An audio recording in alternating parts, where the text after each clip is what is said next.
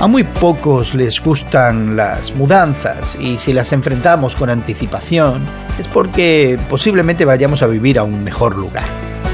Hoy en la palabra Nehemías 11 nos muestra un grupo de personas que dejaron su vida en el campo para mudarse a la ciudad de Jerusalén. No te culpo si te saltas todos los nombres que hay en la lectura en el día de hoy.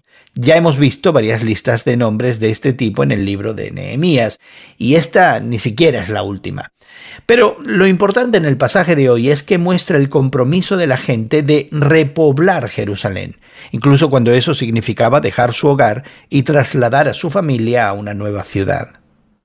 El trabajo misional a corto plazo puede ser inconveniente, pero al final de tu viaje puedes regresar a casa y a tu cómoda cama.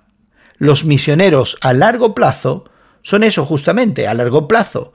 Han decidido hacer su vida en un lugar nuevo y probablemente muy diferente al que vivían.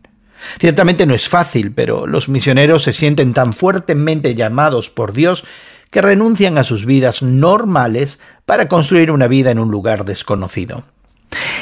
Este pasaje no se trata de misioneros sino de hacer grandes cambios y tomar grandes riesgos cuando se obedece a Dios. ¿Y tú? ¿Dejarías tu vida de comodidad y te mudarías a un nuevo lugar, quizás no tan bueno para servir a Dios allí? Antes de hacer cualquier plan, pídele a Dios que guíe tus pasos.